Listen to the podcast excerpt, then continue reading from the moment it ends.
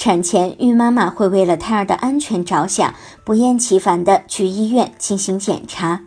但是，一旦分娩结束后，新妈妈就不愿意再去医院，连医生叮嘱过的产后检查也忽略。然而，有些疾病是隐形的，未必会有明显的表现，所以产后检查是非常必要的。很多隐患都是在产后检查中发现的，所以建议新妈妈要积极的去做产后检查。产后检查一般都是在产后四十二天进行。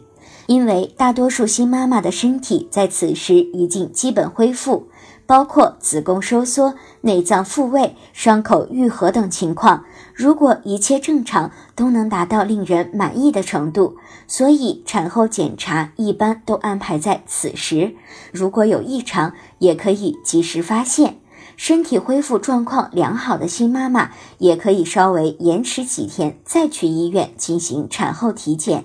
如果您在备孕、怀孕到分娩的过程中遇到任何问题，欢迎通过十月呵护微信公众账号告诉我们，这里会有三甲医院妇产科医生为您解答。